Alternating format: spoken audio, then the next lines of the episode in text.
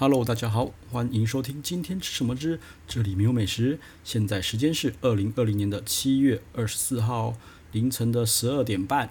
嘿，今天要吃什么呢？嘿，今天我们来讲一下一系列的烧肉。好了，我来讲两间烧肉店。哈，那有一间呢是我觉得大家比较感兴趣的哈，叫做那个呃油花回转吧烧肉。对，这间店我一丢限动，妈的好几个五六个人，五六个人就丢我讯息说这好不好吃哈。为什么会这样？就是因为它是一间回转寿司的概念的烧肉烧肉店。那我先讲，我没有吃，但是我觉得相当相当有趣哈，我迫不及待要先分享一下。对，它叫做油花回转吧烧肉哈。那它其实是那个油花炭火烧肉呃的另外一间店。然后呢，它的经营方式，它是就像那个回转寿司一样，生的肉在台上这样转转转，你要什么就是拿拿下来自己烤，拿下来自己烤哈。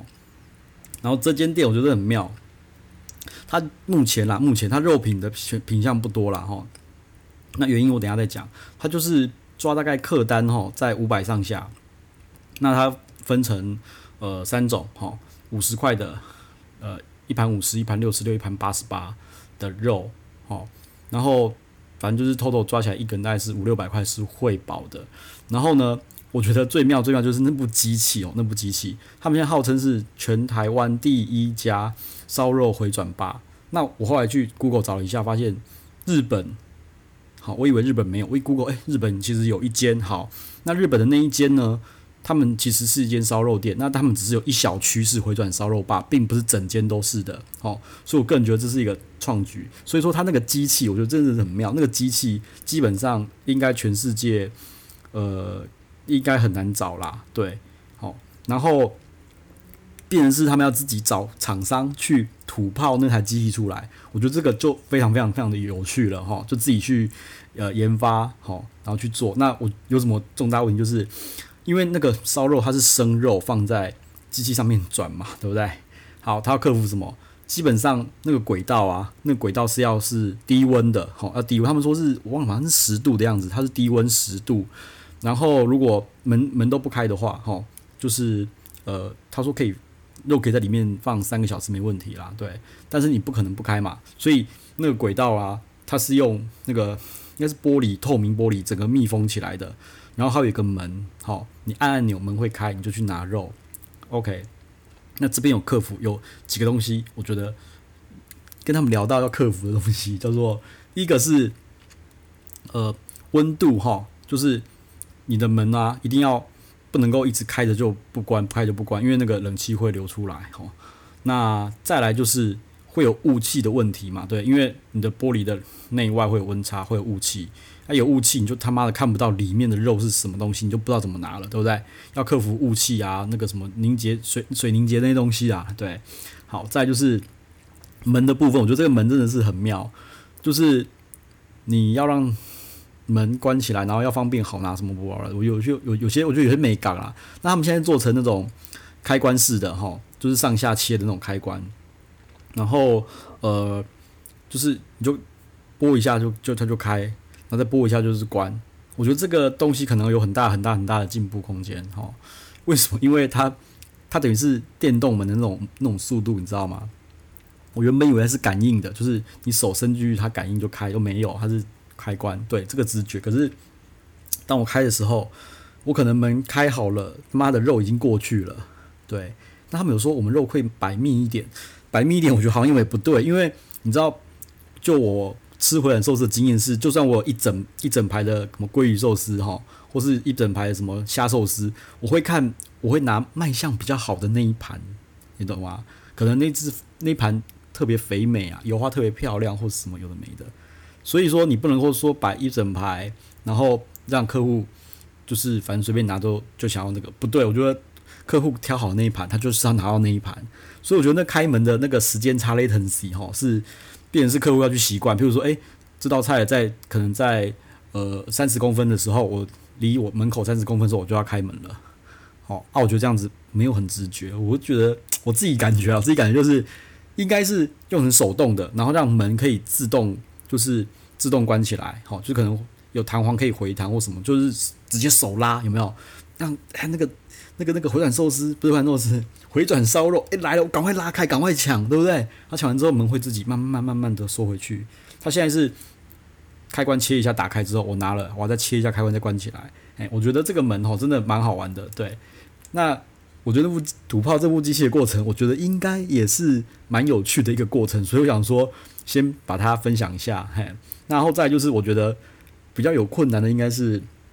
呃，目前好像没有一间店是烧肉回转回转回转烧肉吧啦，所以里面的出餐流程跟很多，就譬如说那个转台上要放几盘肉什么什么，那些流程应该全部都是新的，它变从头要开始。而且说真的，它那个那个轨道那边啊，好，它轨道是么字形的，它不是一字形，是么字形。他们说么字形做么字形超贵，然后呃，所以说我觉得呃。整个研发或是那个呃心力啊是投很多，然后早如果说太早期，他们现在其实还在试营运哈，还没有对完全对外开放。我只是进去稍微参观聊了一下而已，对，因为我觉得太有趣了，嗯。那我觉得他们前期可能会稍微的很手忙脚乱，说真的，因为这个是整个是完全新的流程，但是我觉得觉得相当有趣啊，很有趣的一个一个 一个一个模式啦，嘿，然后。呃，哎，其实有一堆人问我肉品怎么样怎么样，我就说我还没有吃过，等他开幕的话我会去吃。哎，但是我觉得他如果说客单抓在五百上下哈，这个这个 range 这个区间，我觉得你也不要去强求说它是一个很顶级的肉，但它可能是一个，我觉得就是当你开五百上下，那自己烤，那就是拼 CP 值了嘛。所以说它不会是顶级的肉。那至于它又有有多少诚意拿出怎么样子的肉，那我觉得也是只有。吃过才知道了，哦，那我个人是觉得，呃，对他们这个商业模式啊，呃，比较像的哈，会像是那种呃，台北车站金站那边有一家叫做呃烧肉，哈，有家叫做呃一人一人烧肉的，一呃烧肉 like 烧肉 like 一人烧肉的，他的那个烧烧肉 like 好像也是五百上下，日本过来的五百上下，他们的我觉得他们竞争对手会是他啦，对，价位的话。那呃，我觉得前期会有一些手忙脚乱，哎，所以如果想要快速尝鲜的朋友可以先去。那如果 不想要太吃的，觉得想要好好的体验他们的那个流程 smooth 的话，可能要再需要再等一段时间。但是我自己可能会先冲去试一下啦，对啊。然后我觉得这间店、这间老板、这个团队，我个人觉得很很有，真的相当相当相当的有意思，因为。我一看就知道那台机器的成本他妈真的超高哦，这个风险真的超大。我觉得这个算是很大的创新啊，对，所以我觉得这种团队应该就是要给他拍拍手哈。我们先不要论品质，因为品质我还不知道，但是我觉得光是这部机器，我就觉得相当的有兴趣哈。我就在这边看了半天，看它的轨道啊，看它的开关啊，看它的门啊，看它里面的温度啊，什么有的没的，对，我就觉得很很有兴趣，所以我就想先把它拉出来讲。OK，好。那反正就是呃，油花回转吧，哦，烧肉这间店，好，就先 讲到这边。等我去完了再跟大家分享。OK，那我们再来想下一段，就是呃，我那个我们来讲一下那个八和烧肉哈。那八和烧肉其实这间烧肉店啊，在我朋友圈里面的好评如潮，真的是好评如潮。我没有听到有人说它不好的。那唯一有不好的就是那个呃。说它太油，但是我觉得和牛本来就是会油，那他们就是其实他们只卖和牛，他们卖什么？卖日本和牛跟澳洲的和牛。OK，那呃八和他们说主要就是他们说有八种和牛的做法哈，会可以呈现出来，所以他们取名叫做八和。OK，那我整个吃起来啦，它人均大概是。呃，两千五、两千六到三千以上，正常吃应该是三千以上啦。哦，那我吃起来是觉得，哎、他们真的很讲究。对，那我觉得这餐我吃吃的是值得的。然后他们所有的酱料都非常的讲究。哈、譬如说他们觉得，呃，那个猪肉，呃，那个台湾的那个什么松板猪，他们觉得要滴柠檬，但他们觉得柠檬汁是不会比较不好粘附在肉上面的。所以他们把柠檬汁加了一些优格，让它有点稠稠的，比较好粘附在肉上面。我说真的，那个柠檬汁其实柠檬优格其实还不错吃。然后真的有比较沾比较多柠檬的那种酸味在上面，我就觉得真的蛮厉害的。然后它的芥末也是，我不知道加什么去打，那个芥末是没有很细，是有点块状的，也是很厉害，很好吃。所以他们从小细节啊，就做的呃都有顾顾虑到啦。他不是说随随便便去市场上买什么芥末酱啊，或是什么什么随便菜什么自己打一打就就端出来了，没有。所以。整顿吃起来的细腻感跟那个，我觉得是我觉得是很够的，我觉得是很够的。但是如果说呃要跟大万比的话哈，我这样讲，因为大部分的人都会去吃它那个一个箱子，它有反正有浮夸的箱子出菜啊，那个东西是那个那个呃牛排哈，他们的牛和牛牛排，我没有吃到那个，因为人数不够，点那个会太多，所以我没有点那个东西，所以导致我这一餐其实没有到让我觉得比大万。还要惊艳哈，所以我目前就吃的这样子，我只觉得大万还是比较强，但是也没有强很多，因为它其实每个东西都非常非常讲究哈。大万只有牛排能吃，牛肉能吃，大万的猪肉、鸡肉什么通通都不行，但是八盒就不一样了。对，好，那就价钱来讲的话，他们比大万真的便宜很多。他们用晋江牛，他们是用晋江牛哦，他们比大万便宜，我觉得便宜不少。那整个吃起来的话，呃，我觉得最有印象的一道哈，三道好像三道好了。第一道哈，最有印象的一个是蒜和牛牛肉汤哈。那我觉得那个牛肉，我觉得跟牛肉根本就是陪衬的。他们的汤超好喝哈，他们是什么牛鸡高汤，然后跟再加那个松露进去，所以它的它其实它的汤我喝得出三种很明显的层次，但是又互相不抢味，很调和。它的蒜那个蒜和牛牛肉汤一定要点。它虽然它的那个汤的蒜和牛的牛肉我觉得 so so，但是汤真的很好喝哈。这道菜是我觉得当天最惊艳的一道菜哈。然后再来是那个呃呃呃，再一个是特制吐司，这些这道菜特制吐司不在菜单上。那时候我在其实就是他们说他们这道特制吐司从来没有被打枪过，我就半信半疑对。然后呃这道菜要。